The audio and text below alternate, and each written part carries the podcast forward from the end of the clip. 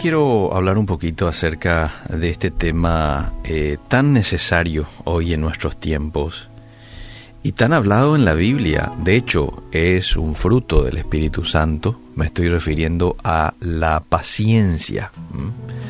Muchas veces nosotros queremos lograr en nuestras vidas cosas de la noche a la mañana, ¿verdad? Sí, rápido, sin mucho proceso, por favor. Ya no más queremos allí alcanzar ya un siguiente nivel. Y eso no debe de ser así y de hecho no es así. Hay que respetar el proceso que muchas veces requiere el alcanzar algo, llámese un título, las riquezas. De hecho, cuando la Biblia hace referencia a un punto, a, a las riquezas, dice lo siguiente, por ejemplo, del ahorro. El que ahorra poco a poco se enriquece. ¿Cómo se enriquece el que ahorra? Poco a poco, en proceso. El tema es que hoy los muchachos no quieren ese poco a poco, quieren ahora. Parece ser como que se ha instalado en nuestra sociedad el tener las cosas ya, instantáneamente. Viste que el microondas te soluciona el problema en un minuto.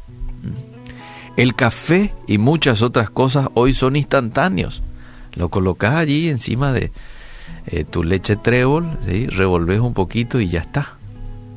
Y muchas veces, movidos por esa tendencia, nos convertimos en hombres y mujeres impacientes. Y esto nos lleva a afanarnos y preocuparnos de más en ciertas cosas que muchas veces no podemos solucionarlas en el momento. Es interesante que cuando Dios hizo la tierra, se tomó seis días para hacer todo lo que vemos, incluso crearnos a nosotros.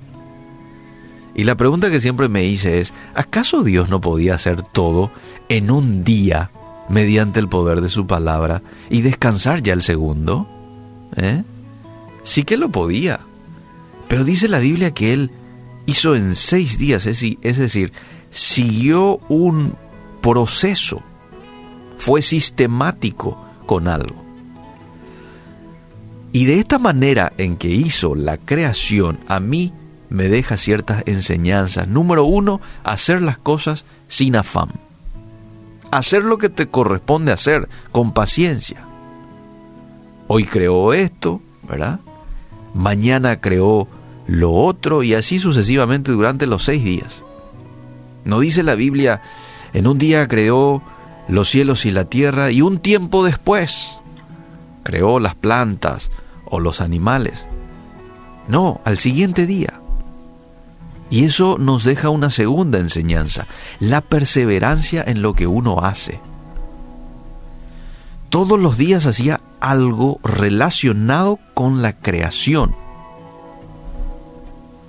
Interesante. Algunos textos que hablan acerca de la paciencia. Este que me gusta mucho, Proverbios 16, 32. Más vale ser paciente que valiente. Ah, la Biblia le da un mayor destaque al que es paciente que al que tiene valentía. Y ojo que Dios también nos pide ser valientes pero es mejor el paciente. Más vale dominarse a sí mismo que conquistar ciudades. Proverbios 16:32. Romanos 8:25 dice, pero si esperamos lo que todavía no tenemos, en la espera mostramos nuestra constancia. Si esperamos lo que todavía no tenemos, en esa espera estamos mostrando nuestra constancia. Y es el deseo de Dios que nosotros como hijos de Él seamos constantes, seamos perseverantes. ¿Qué puede confiarnos Dios si es que somos hijos de Él? Que un día encaramos algo con mucho ímpetu, pero al día siguiente lo dejamos. Nosotros como seres humanos no podemos confiar en personas que son eh, inestables, ¿verdad? buscamos gente que trabajen con nosotros que tengan esta característica de la constancia, de la perseverancia. Si es que Dios anhela que nosotros podamos tener también esta virtud. Que Dios hoy nos ayude a ser hombres y mujeres pacientes, perseverantes. ¿eh? Así que de pronto si vos hoy estabas eh, a punto de tirar la toalla, hasta hoy no más aguanto, ya no, ya quiero echar todo por la borda, como se dice, no lo hagas. Tené paciencia y sé perseverante.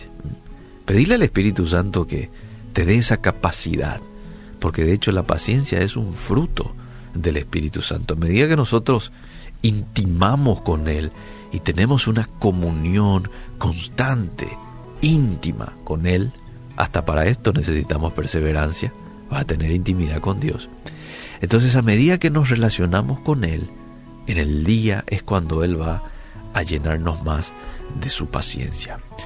Que Dios nos ayude.